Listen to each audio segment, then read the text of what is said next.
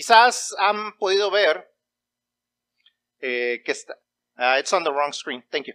Uh, quizás han podido ver que vamos, eh, eh, si, si, nos siguen por la página de, de, Facebook, han podido ver que estamos entrando a una nueva serie de estudios. Estamos entrando a una nueva eh, serie de estudios acerca de la importancia de la familia. Diez lecciones para la familia. Y esta lección es una lección introductoria. Vamos a, a estudiar uh, en, en esta mañana, vamos a estar viendo la introducción a toda esta serie de mensajes. La Biblia nos enseña que Jesús es la cabeza de la iglesia. Efesios, el libro de Efesios en múltiples ocasiones dice que Jesús es la cabeza de la iglesia. Efesios 1.22, Efesios 4.12, Efesios 5.23, aparte de algunos otros libros dentro de la Biblia, encontramos que nos dice la Biblia que Jesús es la cabeza de la iglesia. Él es quien lidera, Él es quien da dirección a la iglesia. Lo que el griego dice eclesia, ese grupo de personas, ese grupo de creyentes que es parte de, de, tanto de la iglesia local, los que estamos aquí sentados, como la iglesia universal. Todos los cristianos que han existido, que existen y que existirán. Jesús es la cabeza de esa iglesia, de ese cuerpo. Y en la imagen de un cuerpo, si decimos que Jesús es la cabeza, si decimos que Jesús es la cabeza de Azor Avenue, podríamos decir también que de cierta manera la familia, el núcleo familiar, el núcleo, el núcleo consanguíneo, el núcleo, legal de nuestras familias es como las piernas. Es aquello que hace avanzar a la iglesia conforme a la voluntad de la cabeza. Las familias son quien van avanzando la iglesia.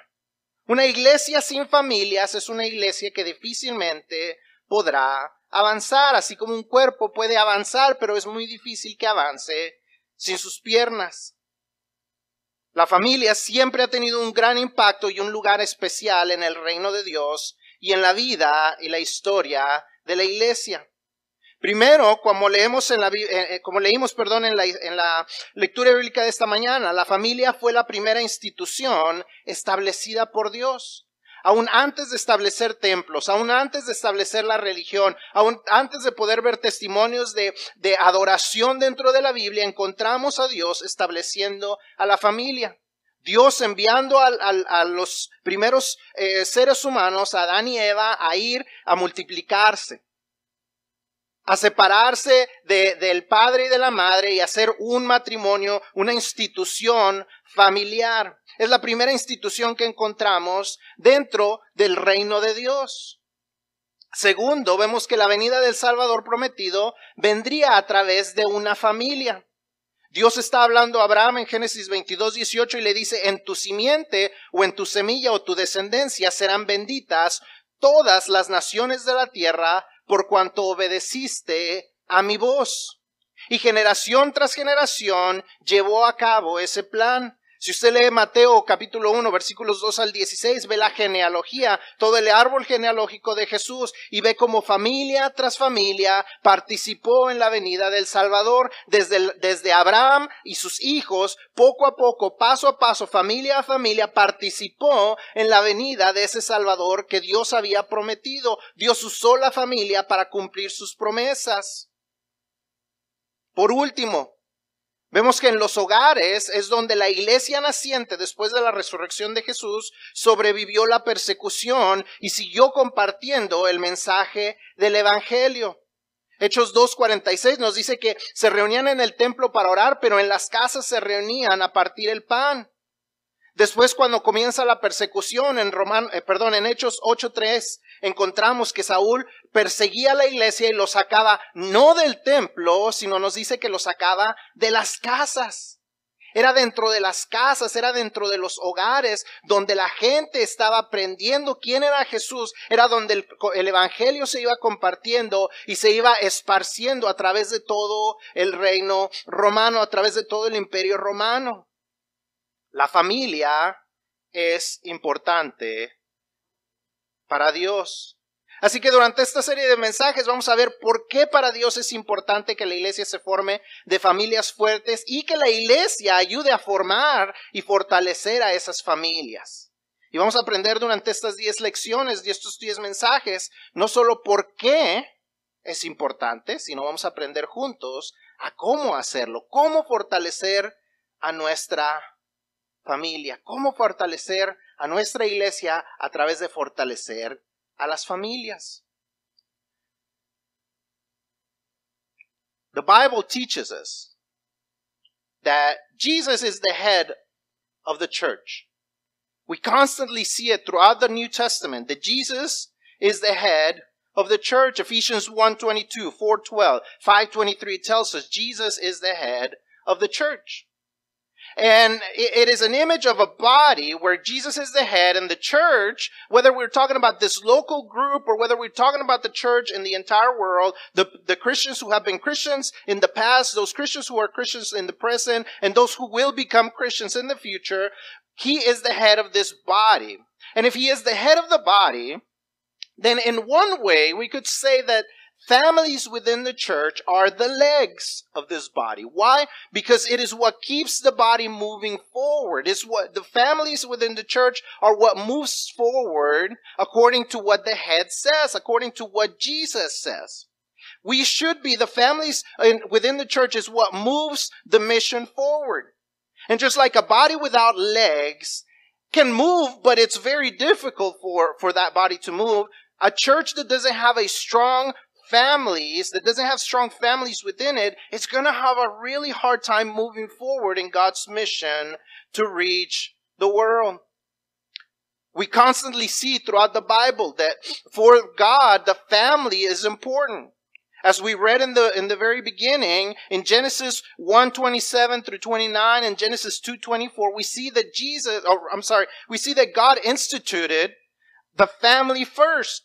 Before he instituted the church, before he met, he created the institution of go- government, before we see any, any worshiping within the, the Bible, uh, or, or any kind of offering, anything related to worshiping God, the first thing we see is that God establishes the, the family as an institution. It is very important for him. It is the basis of everything else that he would do. We see later on in Genesis 22, 18, as he talks to Abraham, he says, and all the nations of the earth will be blessed by your offspring or your descendants because you have obeyed my command. And if we continue to th- read throughout the Bible, and if we get all the way to Matthew chapter 1, when we see the genealogy, the, the family tree of Jesus, we see that it's family after family after family. We, we see from Abraham all the way down to Jesus that family after family after family, God used those families in order to bring the Savior of the world.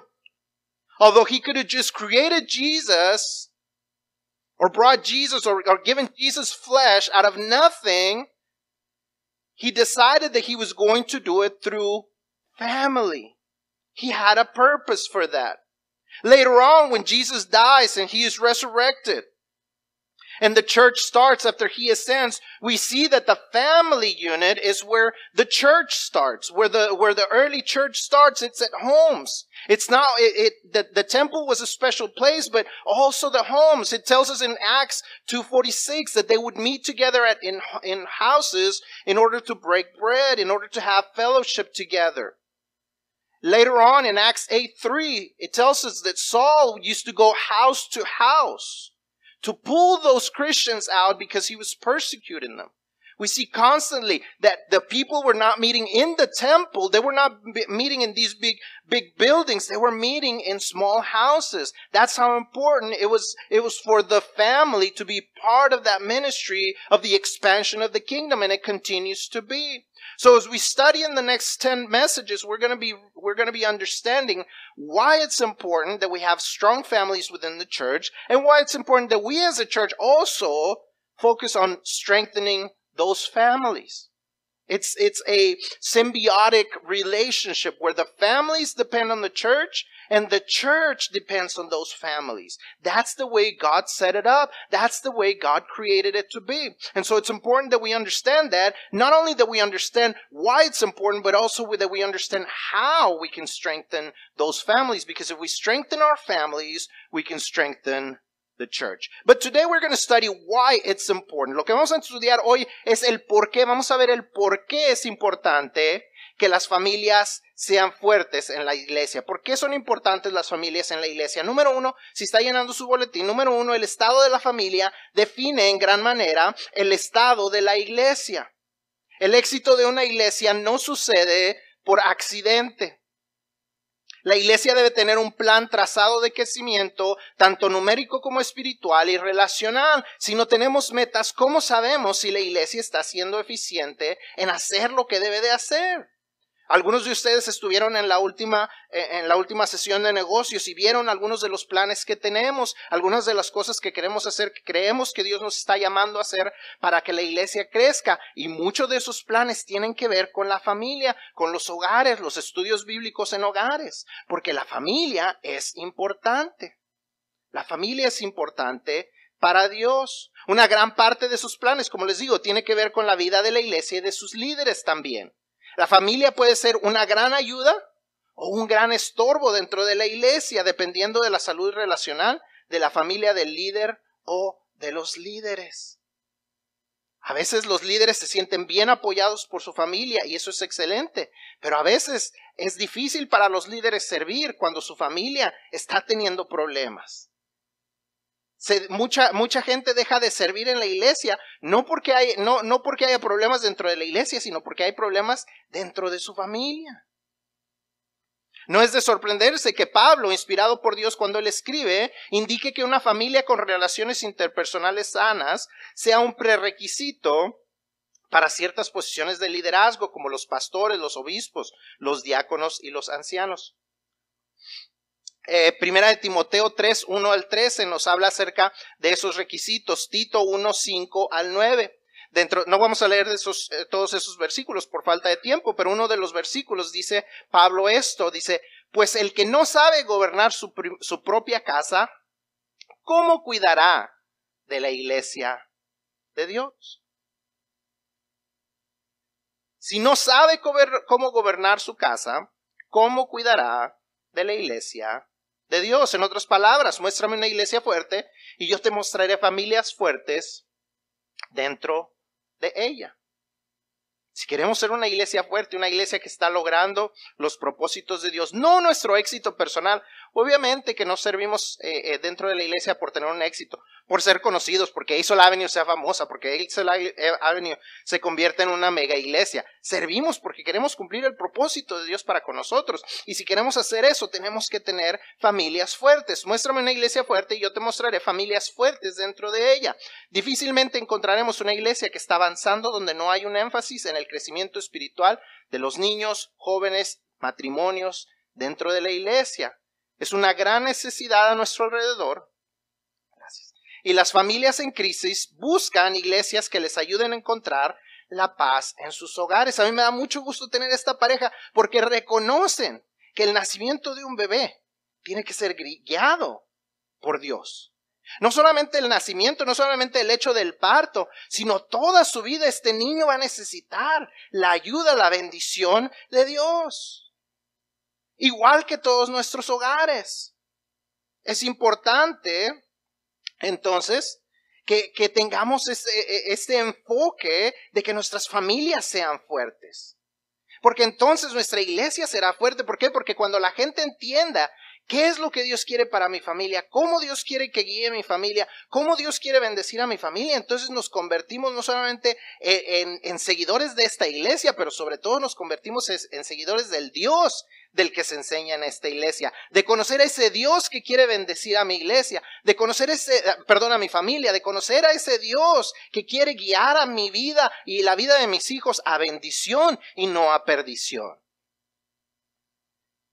Y entonces nos convertimos juntos en portavoces, en embajadores, no solo de la iglesia, claro de la iglesia, porque invitamos a la gente a la iglesia, pero sobre todo nos convertimos en embajadores, en portavoces de Dios.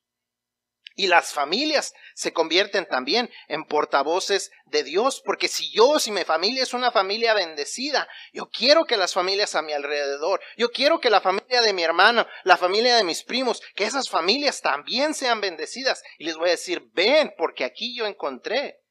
¿Dónde encuentras la bendición? de Dios. Es lo natural. O por lo menos eso debe ser lo natural. Que si mi familia es bendecida, yo voy a querer que otras familias sean bendecidas.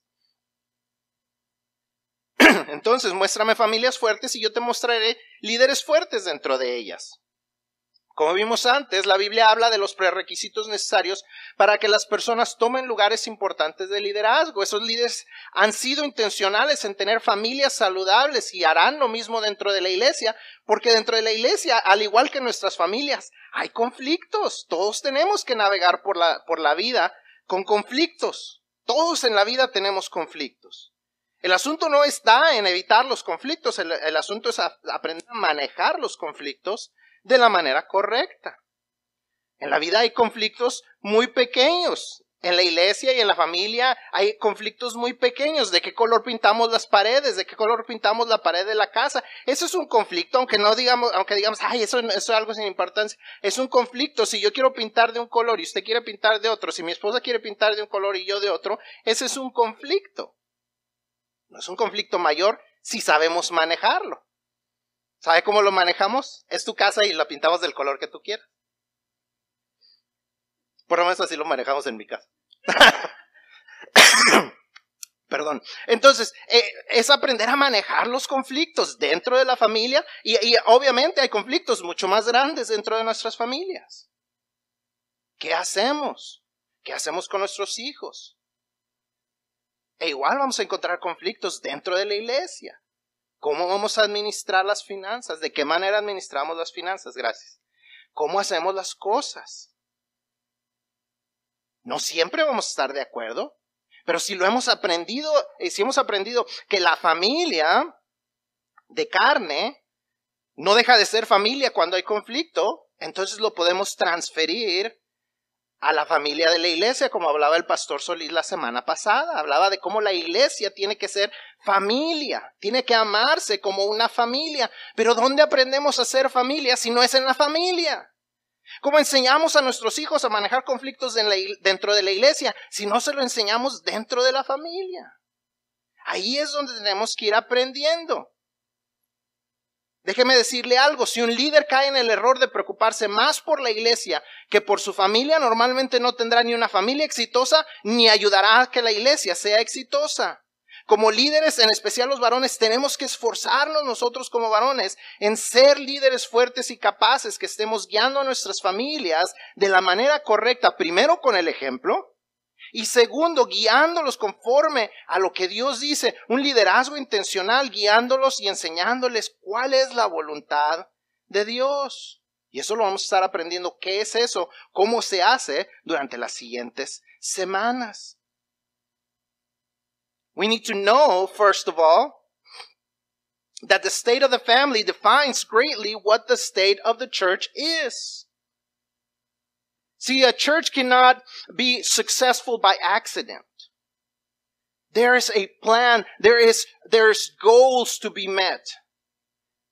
We have goals as a church, and uh, one of those goals has, has, or many of those goals have to do with the, the strength of the families, how strong our families are. We need to make sure that we are strengthening our families, that we have those at home Bible studies, that we're able to teach our homes, our families, so that they can strengthen the church.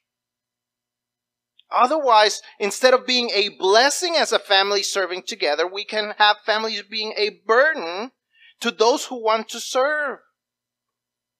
See, Paul speaks and, and he's inspired by God as he writes and he says that some, that as he, as he talks about uh, the bishops and deacons and pastors and, and elders, uh, those requirements, there's pre-requirements of how they should treat their family.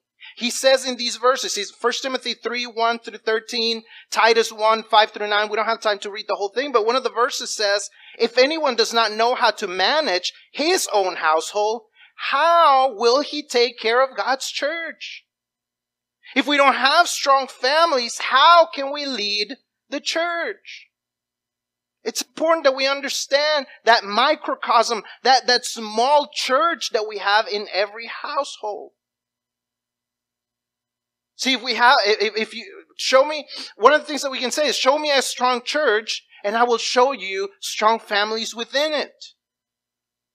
See, if our families are not strong, it is very difficult for our church to be strong. If our families do not know how to deal with conflict, it's going to be very difficult for our church to know how to deal with conflict. Strong families have strong, strong leaders within them. We cannot lack in how we serve our family in order to serve our church. If a leader makes, a, makes the mistake of focusing too much in serving the church and not serving his family, let me tell you, he will neither have a strong family nor a strong church. We have to make sure that we focus on strengthening our families, on teaching them, on leading them first by our example, especially us as men. We have to lead by example within our homes and then outside of our homes within the church. But we have to be, we have to be strong within that smaller circle, which is our home, which is our family. How are we going to do that? That's what we're going to be learning during the rest of the messages. La segunda razón por la que es importante que aprendamos a cómo fortalecer a la iglesia es esta. La unidad familiar está siendo atacada por distintos frentes. Es necesario que seamos intencionales en que nuestras familias, en las familias de nuestra congregación sean fuertes y saludables. El mundo en el que vive, eh, en que viven las familias, es un mundo que no está buscando su bienestar. La cultura actual no está buscando fortalecer el estado de la familia. Al contrario, nuestras familias están siendo acechadas y atacadas por la cultura todos los días. Y necesitan que la iglesia sea un, un faro y un puerto seguro para ellas. Entendemos lo que es un faro en el mar. Una luz que en medio de la oscuridad guía a los barcos de tal manera que no choquen con los, arrecifes o con lo que hay en el, eh, otros islotes o lo que hay alrededor y poder ser guiados a un puerto donde lleguen seguros. Ese es el propósito del faro y ese es el propósito de la iglesia. Guiar a las familias que están en peligro, que están navegando por mares peligrosos para saber cómo llegar a un puerto seguro que está dentro de la palabra de Dios. Ese es el trabajo de la iglesia. Ese es el trabajo de la iglesia si vamos a representar a Dios. Cuando Jesús está eh, enfrentando a Pablo, a Saulo, cuando está en la persecución, en Hechos 9, 1 al 4, Jesús le declara a Pablo que la iglesia representa a Jesús. Le dice Pablo, perdón, le dice Saulo, Saulo, ¿por qué persigues a mi iglesia? ¿Esas son las palabras de Pablo? Perdón, de Jesús. ¿Cuáles son las palabras de Jesús? Saulo, Saulo, ¿por qué me persigues? O sea que Jesús se conecta con la iglesia como su representante. Si tú persigues a la iglesia, estás persiguiendo a Jesús. Porque la iglesia debe representar a Jesús para las familias dentro de nuestra iglesia y fuera de nuestra iglesia. Gracias a Dios tuve el viernes la oportunidad de estar en una de las, de las reuniones de padres eh, en la escuela. Y una de las cosas que yo les dije, yo quiero que ustedes nos vean como la iglesia de su comunidad, que si en algo les podemos ayudar, aquí estamos. Nosotros debemos representar a Jesús en todo lo que hacemos, porque la unidad familiar está siendo atacada de manera constante. Todos como iglesia debemos estar al pendiente de las otras familias y apoyarnos unos a otros. Vamos a ver algunos de los ataques culturales que nuestras familias, nuestras familias enfrentan todos los días. Número uno, prevalencia del divorcio. La facilidad de tirar un matrimonio a la basura por medio del divorcio continúa en nuestra sociedad. En los últimos años, gracias a Dios, ha ido bajando un poco, pero tristemente no sé si usted ha escuchado del divorcio gris. ¿Sabe usted lo que es el divorcio gris?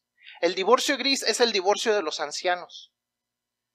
El divorcio de las personas mayores está en aumento. No me digan amén porque me va a dar mucha tristeza. Qué triste que ya los, los, los adultos como que dicen, ah, ya crecimos, ya crecieron los hijos, ya los criamos, ya tienen a sus hijos, ya tienen su familia, tú por tu lado y yo por el mío. Esto es lo que está sucediendo, eso es lo que dicen las estadísticas. Uno puede, puede pensar mucho en sentimientos y cosas así, pero, pero datos son datos. Uno no puede refutar lo que son datos. Y ese, ese tipo de divorcios está en aumento. No solo eso, sino que el Centro de Investigaciones Pew reveló en un estudio que el divorcio puede ser socialmente contagioso, lo que significa que el riesgo de que un matrimonio termine en divorcio incrementa si alguna pareja cercana a ellos se divorcia. Usted se preocupa por la pandemia del COVID, preocúpese por esta. Porque es contagioso el divorcio. De igual manera, la prevalencia de la ausencia de los padres es otra preocupación creciente en nuestra sociedad, la ausencia tanto física o relacional de los padres. Estados Unidos tiene el mayor porcentaje de niños creciendo en hogares con un solo padre en todo el mundo. En algunos hogares, aunque ambos padres habiten ahí, los hijos no están relacionados con ellos. La situación no es muy distinta. Los padres salen a trabajar antes que despierten los hijos y regresan después que los hijos se van a dormir o cuando están en casa, aún ahí no buscan relacionarse con ellos. ¿Cómo guiar a nuestros hijos si no hay relación? Alguien decía, yo no sé qué hice para que mis hijos terminaran así. Y le respondió su pastor, ese fue el problema, que no hiciste nada. No hiciste nada para guiarlos. No hiciste nada para estar ahí. No dejaste cosas que no eran tan importantes para estar haciendo lo que era importante. Es imposible guiar a una familia si no estamos ahí. Otro ataque es la redefinición de la familia. ¿Qué es una familia? ¿Qué define a una familia? De acuerdo con la sociedad actual, casi cualquier cosa es una familia. Un matrimonio puede ser un hombre, una mujer, dos hombres, dos mujeres, un hombre, dos o más mujeres.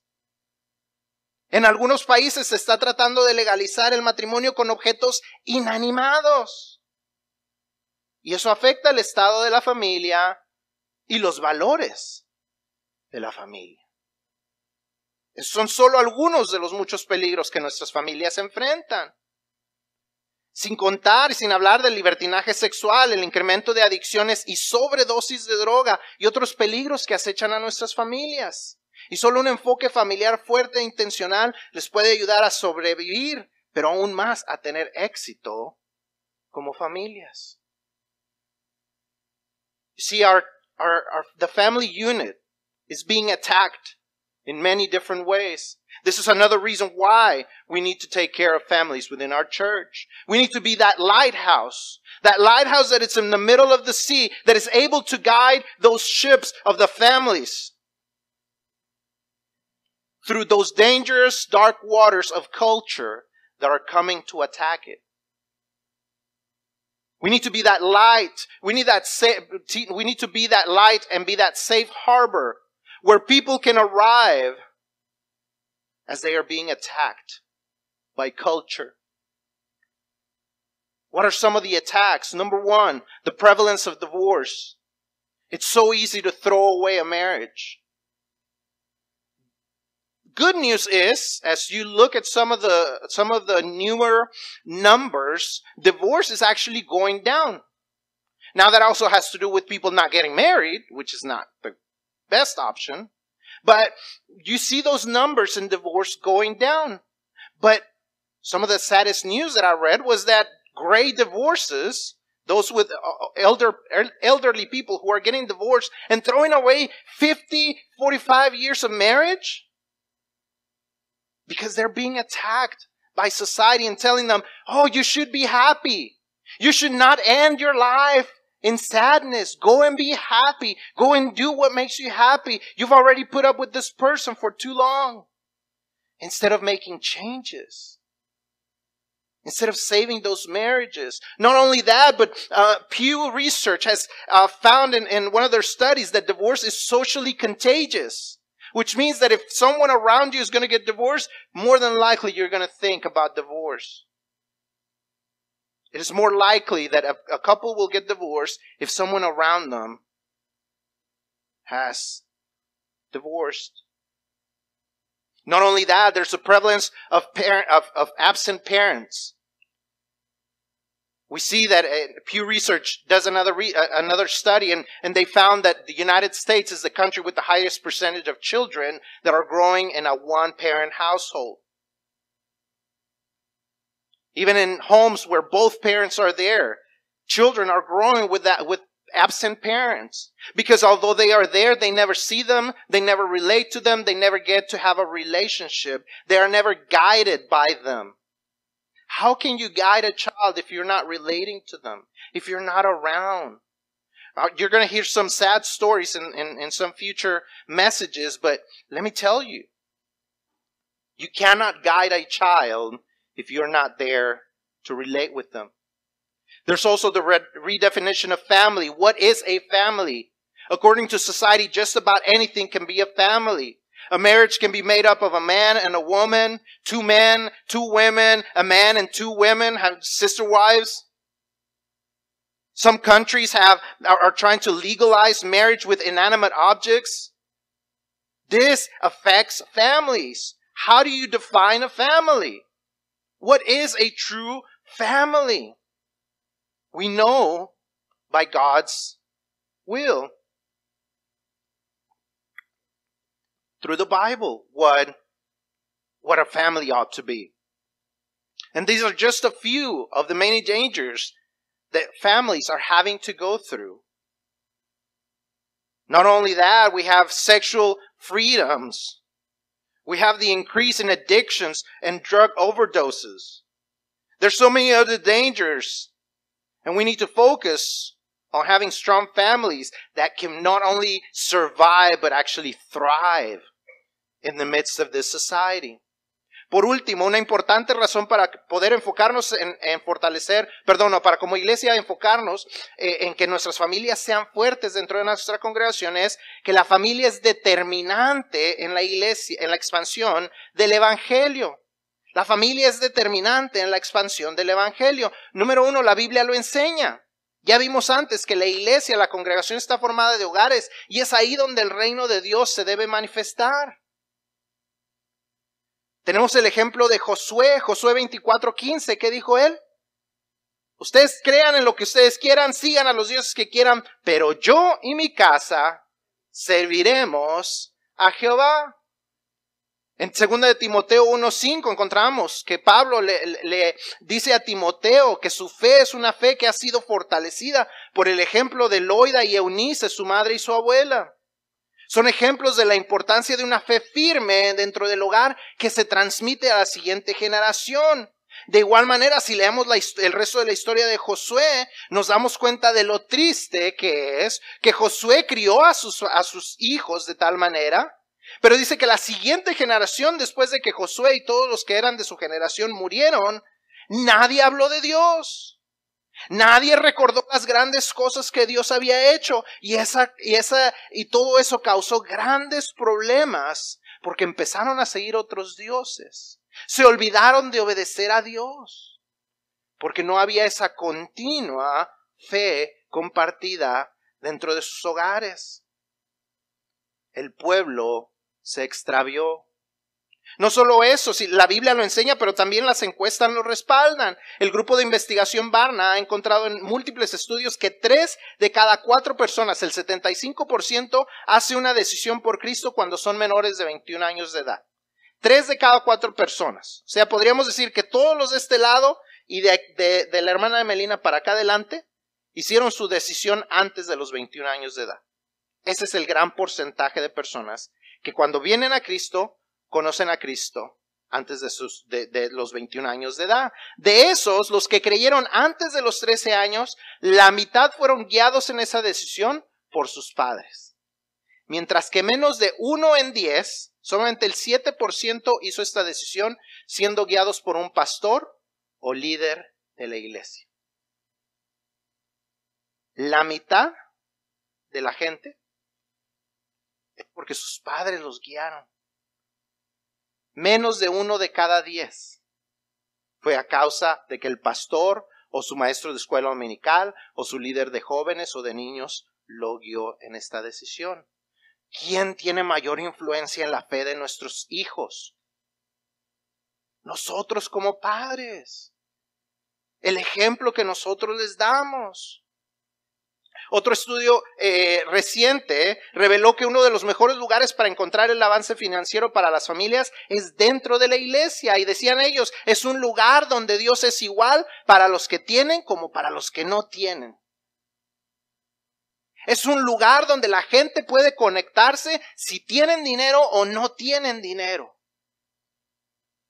Mucho mejor que en otros lugares donde podemos participar. En este estudio ellos, revisaron eh, lugares de deporte, como las ligas de deporte donde están nuestros hijos, las escuelas, las tiendas a las que vamos. Aún los vecindarios no tienen el mismo efecto para traer éxito a la familia como lo tiene la iglesia. Porque ese es el plan de Dios. La Biblia lo enseña. Las encuestas lo respaldan y nuestra experiencia lo observa.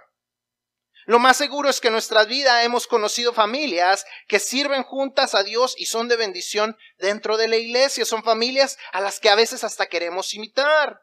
No es que los envidiemos, sino que queremos aprender de ellos. Pero tristemente también vemos lo contrario, familias que si sus papás no están comprometidos, sus hijos tienen dificultad para comprometerse puede decirle, puedo decirle que la mayoría de los jóvenes que batallan con vivir su fe, con servir, con testificar, con diezmar, tienen padres que también batallan con lo mismo. La calidad de la fe de los padres se transmite para bien o para mal. Una vez vino un pastor eh, de San Antonio para traernos unas conferencias y nos compartía en estas conferencias y dijo una frase que nunca se me olvidó. Los cristianos chafas crían hijos chafitas. ¿Eh? Crían cristianos chafitas. No sé si todos entienden lo que significa la palabra chafa. Es algo de, de poca calidad. O sea, los cristianos de poca calidad crían cristianitos de poca calidad. Pero igual, cristianos de alta calidad, podemos criar cristianos de alta calidad. The last thing that we know of why it's important for families to be strong within our church is that the family determines the expansion of the kingdom. The, the Bible teaches us. We just saw it earlier.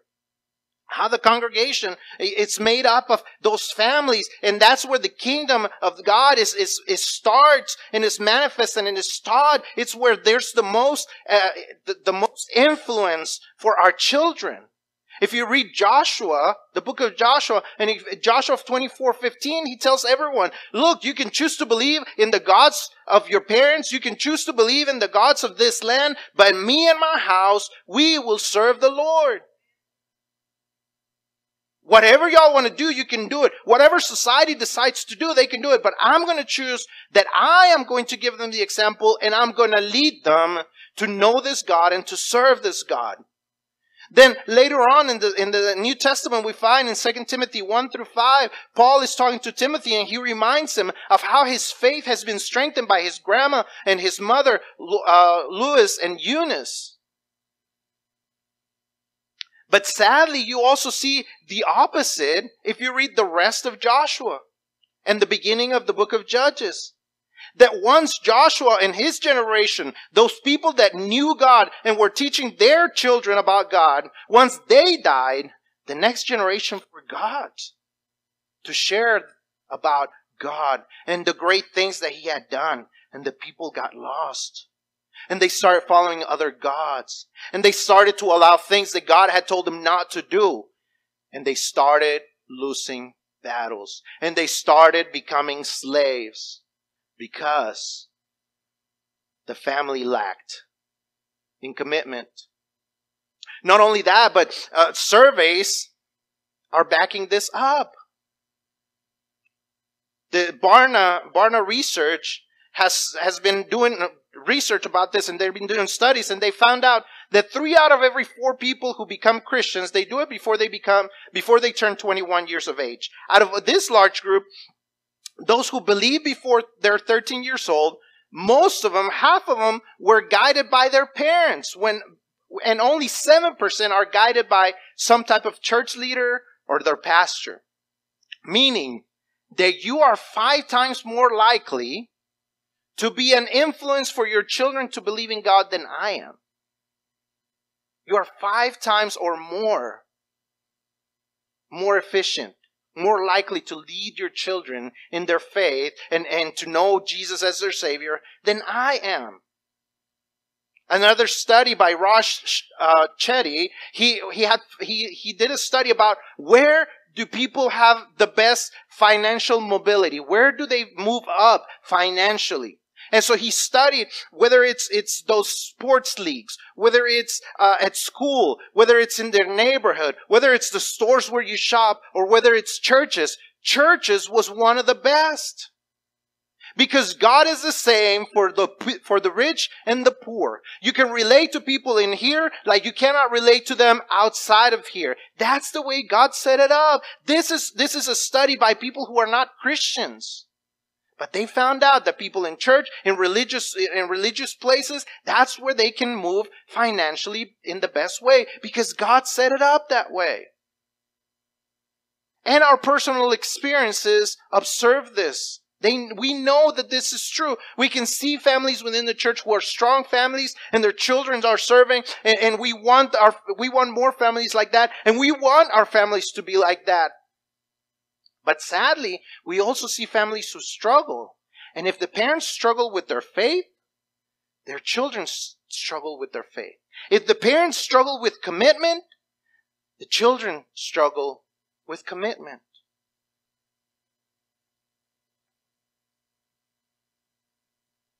If you know you, young people who struggle with their faith, with commitment, with serving, with being with, with giving their tithe, with with uh, you know sharing the gospel. More than likely, their parents are having the same struggles. That's why it's important that we become Christians that, that are high quality Christians, that are raising high quality Christians. Because the, the quality of our faith is shared to the next generation. If we're counterfeit Christians, more than likely we're going to raise counterfeit Christians. But if we're high quality Christians, we can raise, we have the opportunity, we have the potential to raise high quality Christians for God's kingdom as well. Entonces, en conclusión, hoy vimos el por qué, durante las próximas semanas vamos a aprender el cómo, pero es importante definir el por qué, por qué necesitamos tener familias fuertes, de lo contrario difícilmente vamos a querer hacer cambios y mejoras. En lo que se refiere a nuestras propias familias o ayudar y apoyar a las personas de la iglesia a hacer cambios y, y mejoras en sus propias familias. El saber cuán importante es la familia nos debe llevar a apasionadamente desear que nuestras familias y las familias de la iglesia y de nuestra comunidad reflejen el carácter de Cristo y que cumplamos el propósito de Dios para extender el reino de Dios hasta lo último de la tierra. Recordemos, familias fuertes, iglesia fuerte. We have to understand, we have to, we have to receive and we, we, we have to accept how important families, strong families are within our church. We're going to learn how to achieve that in the next few weeks, but we have to understand why it's so important. It's not, it, it, it's not just so that we can have successful families. It's so that we can have strong churches and, and, and the kingdom of God can be shared and can be spread the way God has intended it to be. Because that's His plan. That's why He gives us all His teachings in the Bible. We should be passionate helping the families in our church. We should be passionate about the, the, the families in our community so that they can reflect the character of Christ and so that we can together accomplish our purpose to extend God's kingdom throughout earth. Remember, strong families, strong church.